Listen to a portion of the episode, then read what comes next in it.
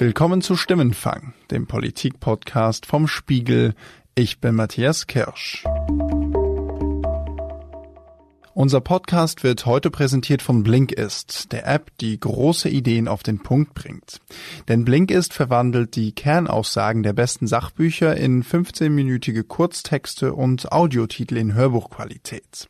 Unter den Titeln sind die neuesten Ratgeber und Bestseller aus mehr als 25 Kategorien, wie zum Beispiel Produktivität, Politik, Wirtschaft oder persönlicher Entwicklung, mit Tipps und Tricks für Alltag und Beruf.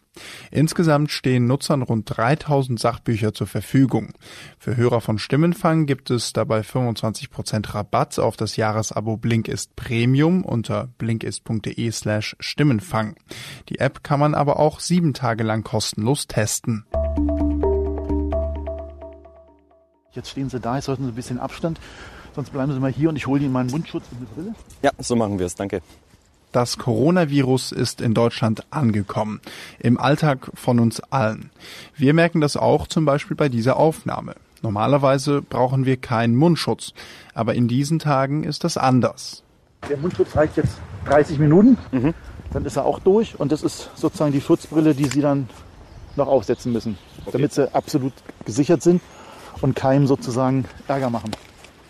Diese Erfahrung musste mein Kollege Sebastian Spalleck machen, als er vor einigen Tagen im Gemeinschaftskrankenhaus Havelhöhe bei Berlin war. Das ist einer von insgesamt sechs Orten, an denen man sich in der Hauptstadt auf das Coronavirus testen lassen kann. So, jetzt können wir mal reingehen. Der Ablauf ist der, dass wir eigentlich nur zwei Behandlungsräume haben, einen Vorraum haben, wo entsprechend ähm, die Leute vorsortiert werden. Dann wird geguckt, ähm, ob die Indikation stimmt oder nicht. Aufgrund der Beschränkung müssen die Leute eben leider draußen stehen. In Havelhöhe ist der Andrang an Patienten bisher überschaubar. Noch. Denn Harald Mattes, der ärztliche Leiter in Havelhöhe, geht davon aus, dass ein Großteil der Deutschen sich zu irgendeinem Zeitpunkt anstecken wird. Wir können mit Sicherheit sagen, dieses Corona wird langfristig zu einem ganz normalen ähm, Erkältungs-Corona werden. Ähm, die, die überwiegende äh, Zahl der Menschen wird entsprechend ähm, eine Immunreaktion dagegen ausbilden. Und genau das könnte zum Problem werden. Wenn sich viele Menschen zeitgleich anstecken, dann kommen Ärztinnen und Ärzte, Kliniken und Pflegepersonal nicht mehr hinterher. Wir hatten lange, dass alle, die entsprechend ähm, in Kontakt kamen, die aus Endemiegebieten waren, sollten eben einen sogenannten Corona-Test machen. Das ist jetzt anders. Die Kapazitäten sind auch nicht mehr so vorhanden. Wir können nur noch die testen, die auch Symptome haben. Das ärztliche Personal hat nämlich nur begrenztes Material zur Verfügung. Das ist auch die Sorge von Krankenschwester Miana Stachowski, die in Havelhöhe die Corona-Tests macht. Wie viele Leute können denn pro Tag ungefähr getestet werden? So viel wie Materialien da sind. Also im Moment haben wir genug Abstrichröhrchen da. Aber wir müssen halt selektieren. Wir können halt nicht bei jedem Schnupfen einen Abstrich machen, dann könnten wir schon um zwölf schließen. Deutschland steht also vor einer großen Herausforderung, vor allem das Gesundheitssystem. Und politisch verantwortlich dafür ist Jens Spahn, der Gesundheitsminister. Er wird gerade zum Gesicht der Krise. Ist er aber der Herausforderung gewachsen? Und was steht für ihn eigentlich auf dem Spiel? Darum geht's in dieser Folge von Stimmenfang. Und ich spreche darüber mit meiner Kollegin Cornelia Schmergal. Hallo. Hallo, grüße herzlich. Cornelia, du schreibst im Hauptstadtbüro des Spiegel unter anderem über Gesundheitspolitik. In dieser Rolle hast du Jens Spahn, den Gesundheitsminister, natürlich ganz genau im Blick. Ist das jetzt ein Moment, an dem sich Jens Spahn auch wirklich messen muss? Absolut. Ich glaube, er ist das Gesicht der Krise, allein schon deshalb, weil sein Ressort ja das Wort Gesundheit im Namen trägt. Und natürlich fragt man sich, was kann so ein Politiker in Berlin da eigentlich tun? Und vor allen Dingen, was kann der Gesundheitsminister tun? Er füllt das insofern aus, als er gerade sehr präsent ist. Er tritt in jeder Woche mehrfach äh, vor der Presse auf. Herzlich willkommen zu dieser Bundespressekonferenz zur Unterrichtung des Bundesgesundheitsministeriums zur Ausbreitung des Coronavirus. Ich begrüße den Bundesminister für Gesundheit, Jens Spahn. Das ist einigermaßen ungewöhnlich. Er ist immer viel unterwegs. Aber dass er zu dieser Krise sich regelmäßig äußert, das ist schon sehr auffällig. Er ist das Gesicht der Krise. Momentan ist es so, dass seine Zustimmungswerte steigen. Es liegt auch eine gewisse Gefahr darin. Die Krise fängt gerade erst an und man hat gerade als Gesundheitsminister, glaube ich, immer die Gefahr, dass man irgendwann doch mal die Torte im Gesicht hat, wenn die Krise aus dem Ruder läuft. Kann man sagen, dass das jetzt so ein Make-or-Break-Moment für Jens Spahn auch ist? Na, der steckt ja eigentlich gerade in zwei Krisen. Das ist, glaube ich, das Besondere an dieser Situation, um die er sich kümmern muss. Da ist natürlich zum einen die Corona-Krise, hatten wir jetzt gerade. Damit ist seine Person verknüpft als Gesundheitsminister und gleichzeitig hat er ja eine sehr führende Rolle in der Partei, der CDU. Und jetzt ist es so, dass er ja gerade beschlossen hat für sich, nicht selber für den Parteivorsitz zu kandidieren. Ich habe in den letzten Tagen intensiv darüber nachgedacht, was für uns als CDU am besten ist in dieser Lage. Es kann nur einen Parteichef geben. Das bedeutet auch, dass jemand zurückstecken muss. Ich werde daher nicht für den Vorsitz der CDU kandidieren. Stattdessen unterstütze ich Armin Laschet bei seiner Kandidatur für den Parteivorsitz. Aber ich glaube, Jens Spahn wäre nicht Jens Spahn, wenn er das nicht am Ende auch für die klügste Lösung für sich selbst halten würde. Denn er hat jetzt in der Corona-Krise die Gelegenheit, sich selber zu profilieren, seine Seriosität zu beweisen und sich als Krisenmanager unabkömmlich zu machen. Oder aber auch, muss man auch sagen, grandios scheitern kann, weil Krisen sind eine Chance, können aber auch eine große Gefahr sein für Politiker. Was wirklich schlimm ist für den Gesundheitsminister, das ist, wenn irgendwas in den Kliniken oder Praxen schief geht. Das würde ihm auf die Füße fallen. Ich glaube aber sowas wie Absage von Großveranstaltungen, das nicht unbedingt, das könnte ihm sogar zugutekommen. Du hast den CDU-Vorsitz angesprochen zu der Zeit, als sich die Kandidaten auf dem öffentlichen Parkett präsentiert haben. Da war ja schon ein bisschen vorhersehbar, dass diese Corona-Krise irgendwann auch Deutschland erreichen wird. Haben diese beiden Ereignisse denn für Jens Jens Spahn etwas miteinander zu tun? Hat er vielleicht auch nicht für den Vorsitz selbst kandidiert, weil diese Corona-Krise am Horizont kam? Ich glaube, dass man beides nicht trennen kann und dass auch er diese Entscheidung nie ganz voneinander getrennt hat, weil ich glaube, er klug genug ist zu wissen, dass man schwer Gesundheitsminister sein kann und hauptamtlich gewissermaßen Krisenmanager der Bundesregierung und gleichzeitig für einen Parteivorsitz äh, kandidieren kann, indem man auf großen Veranstaltungen, so es sie denn überhaupt noch gibt, in Zukunft auftritt und Bierkrüge schwenkt. Das ist einfach unvorstellbar, das beides miteinander äh, in der Wahrnehmung der Menschen zu verzahnen. Und es ist auch, glaube ich, zeitlich sehr schwer zu stemmen. Und es fällt auch auf, dass die Absage Jens Spahns ähm, an eine eigene Kandidatur an einem bestimmten Tag fiel. Das war Rosenmontag. Und Rosenmontag war ein Tag, in dem in der CDU sehr viel geredet wurde, aber auch im Gesundheitsministerium, weil da absehbar war, dass das Virus Deutschland erreicht hat.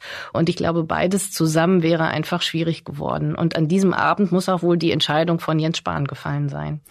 Du hattest vorhin schon die Wichtigkeit von Krisen für auch politische Karrieren angesprochen. Wenn wir uns das mal im historischen Vergleich so anschauen, Helmut Schmidt zum Beispiel in der Flutkatastrophe von 1962, auch Gerhard Schröder, der zum Teil seine Wiederwahl 2002 ja dem Hochwasser, dem Elbhochwasser zu verdanken hat. Gleichzeitig können solche Krisen auch politische Karrieren zu Ende bringen. Welche Kompetenz kann denn Jens Spahn hier gerade zeigen? Kann er gerade zeigen, dass er als Krisenmanager in Zukunft auch auftreten kann? Es ist nicht so ganz einfach. Ich glaube, das Schlimmste in der Vergangenheit, was man als Krisenmanager tun konnte, um zu scheitern, war einfach nichts zu tun. Also es gibt so ein paar Beispiele, ähm, die sagen, umwobene BSE-Krise. Jüngere Hörer werden sich nicht erinnern, die Älteren schon. Es ging damals um die sogenannte Rinderseuche, die sich ausweitete. Und diese Krise hat damals gleich zwei Bundesminister hinweggerafft. Die damalige Gesundheitsministerin Andrea Fischer, die war von den Grünen, und den damaligen ähm, Landwirtschaftsminister, der von der SPD war. Und ich glaube, man muss einfach klar sein in der Ansage dessen, was man künftig tun will. Und da liegt so ein bisschen das Problem eines jeden Gesundheitsministers. Man kann klar sein, klar kommunizieren und ich glaube, das macht Jens Spahn. Er tritt sehr oft auf. Wenn er sich zur Krise geäußert hat, hat er das immer mit den Worten eingeleitet, Stand heute. Nach jetzigem Wissensstand verläuft eine Infektion mit dem Coronavirus für 80 Prozent der Infizierten milde oder sogar symptomfrei. Also er hat sich immer die Option offen gehalten, dass sich die Lage ändern kann und wollte damit vermeiden, dass man ihm später vorwerfen könnte, irgendetwas nicht gesagt, nicht gewusst, nicht genannt zu haben.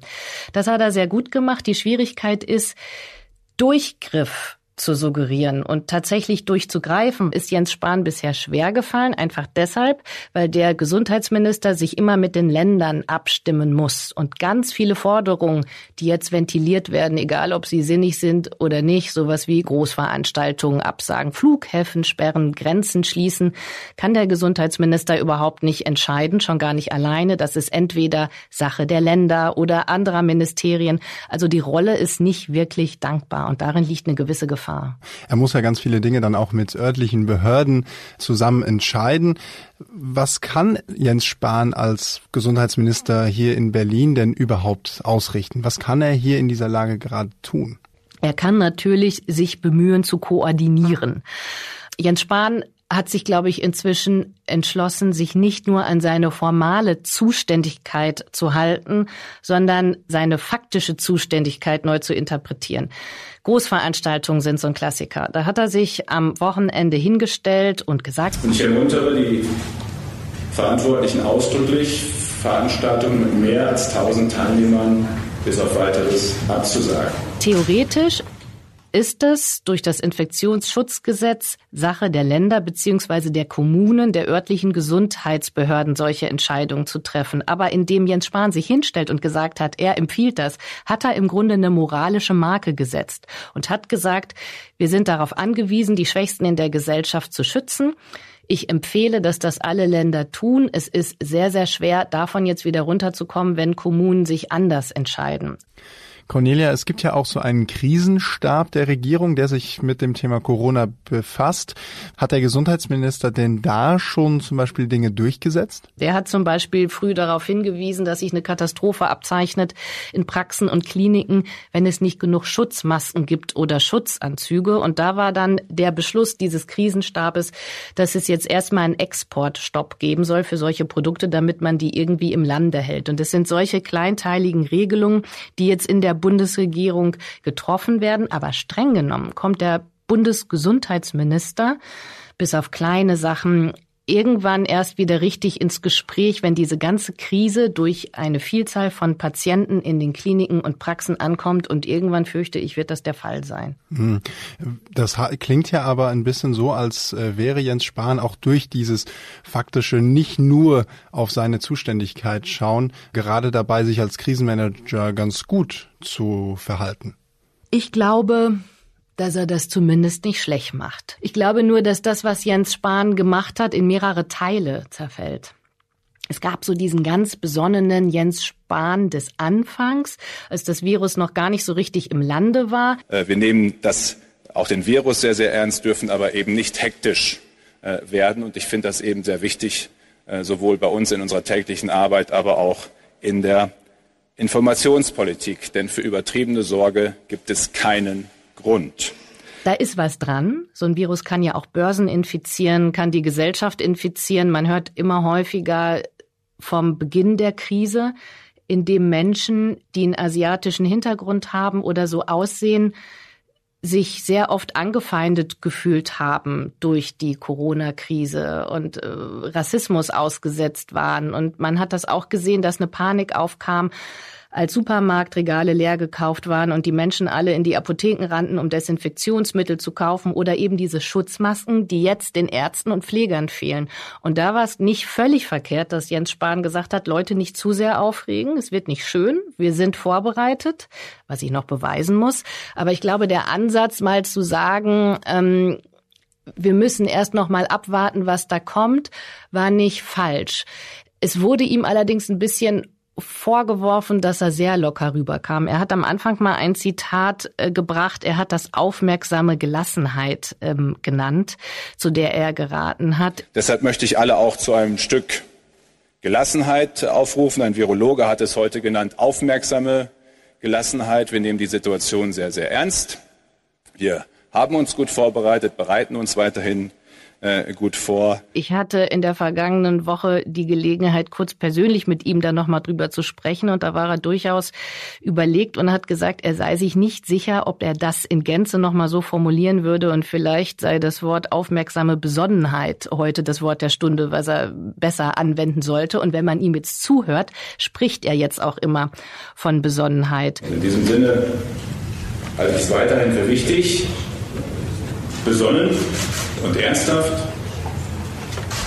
an die Herausforderung, an die dynamische Lage heranzugehen und es gab einen Wendepunkt, der Aschermittwoch war, der Fall Heinsberg, als klar war, dass über eine vorangegangene Karnevalsveranstaltung sich in dieser Region so viele Leute angesteckt haben, dass es unmöglich war, das Virus einzuhegen, indem man das macht, was die Ärzte nennen, die Infektionskette nachzuverfolgen. Also man konnte einfach nicht mehr gucken, wer hatte mit wem Kontakt, wo könnte das Virus überall sein, kann man die alle isolieren, das war nicht mehr drin man musste die Strategie ändern und klar machen, Leute, wir stehen jetzt vor einer Pandemie und da hat Jens Spahn seinen Ton auch ziemlich geändert. Das fand ich sehr offensichtlich. Ja, du hast es angesprochen. Er war am Anfang sehr gelassen. Das wurde ihm auch vor, ähm, das wurde ihm auch vorgehalten. Alice Weidel zum Beispiel, die AfD-Fraktionschefin, hat gesagt: Sie sind der Meinung, man müsse Zeit gewinnen für notwendige Präventionsmaßnahmen.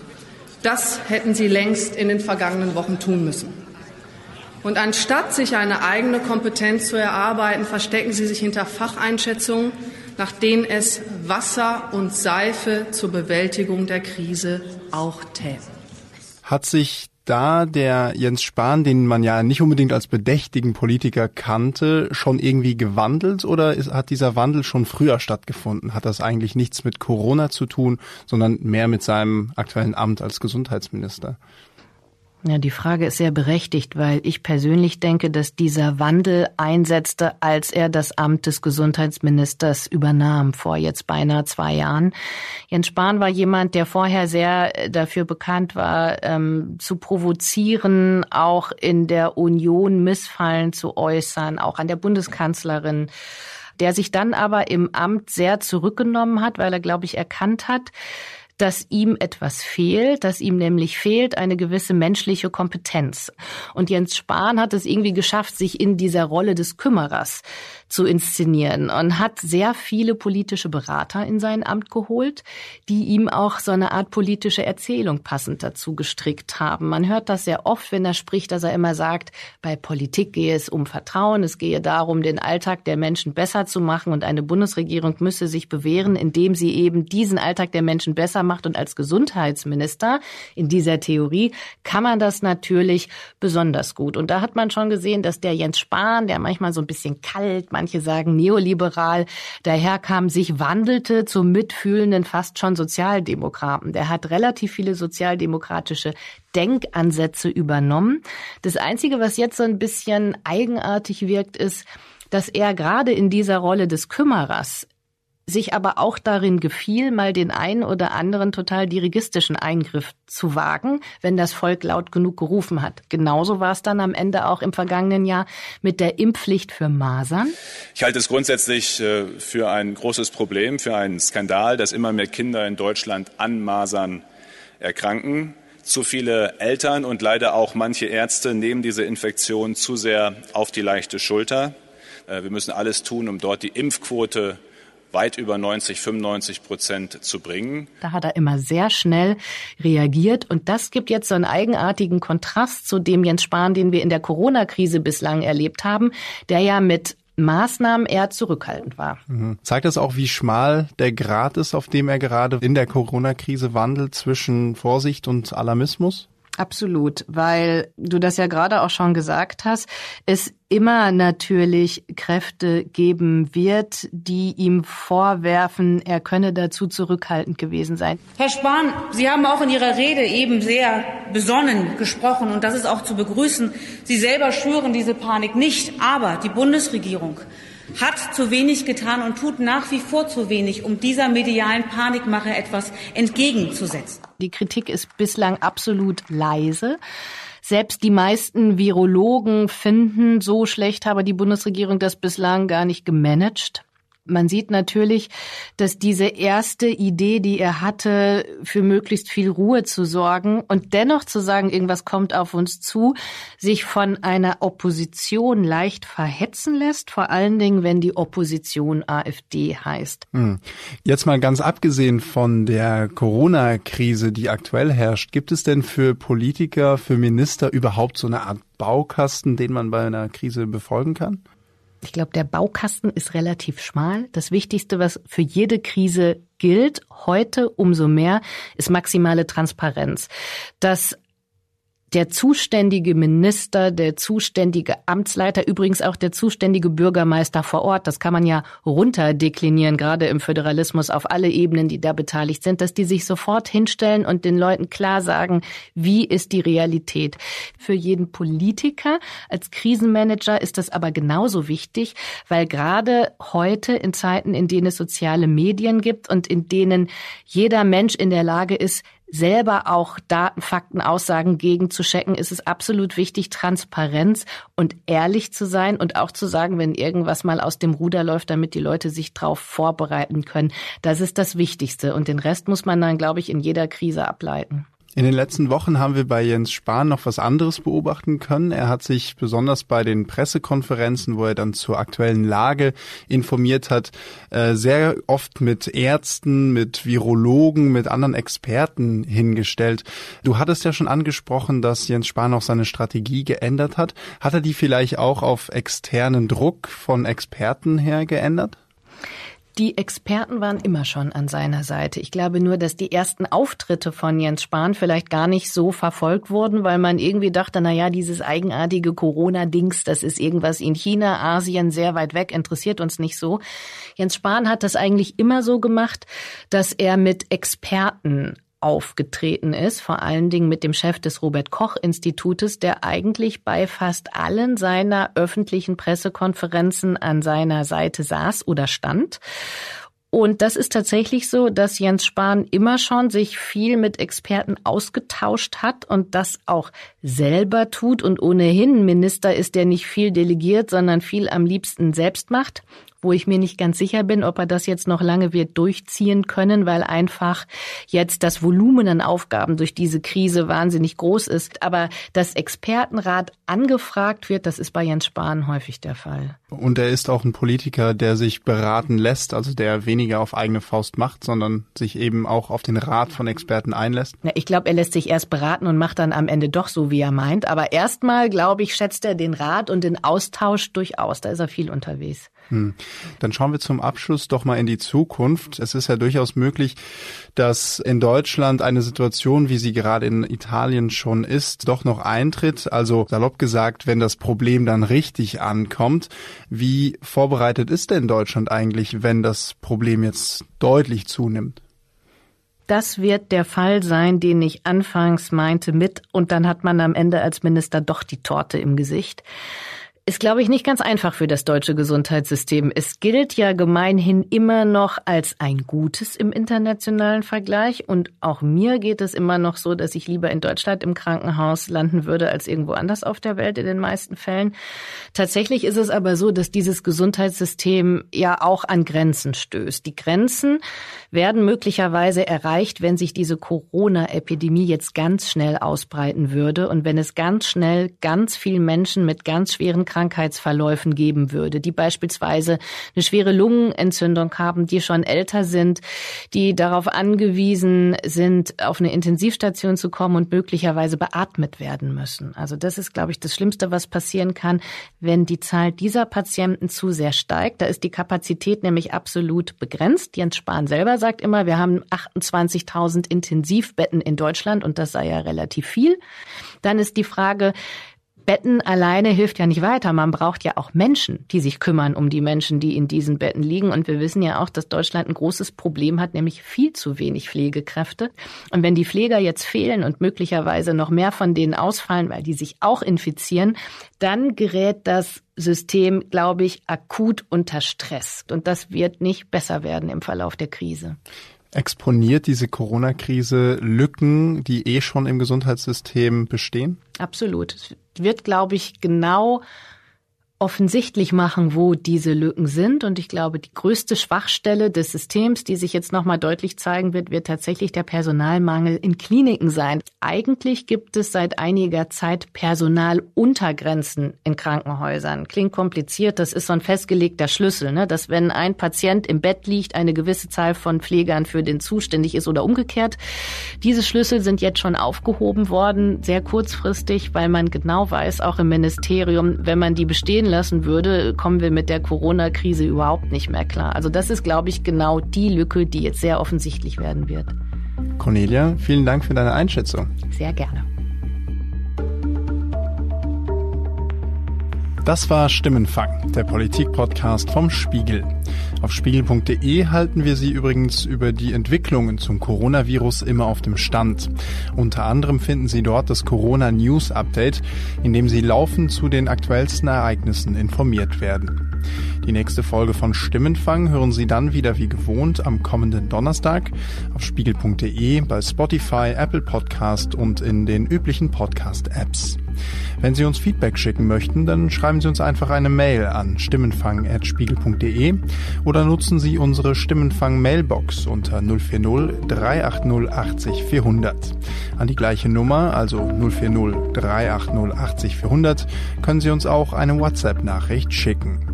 Diese Folge wurde produziert von Sebastian Spalleck, Jasmin Yüksel und mir, Matthias Kirsch. Danke für die Unterstützung an Philipp Fackler, Johannes Kükens, Wiebke Rasmussen, Matthias Streitz und Philipp Wittrock. Die Stimmenfangmusik kommt wie immer von Davide Russo.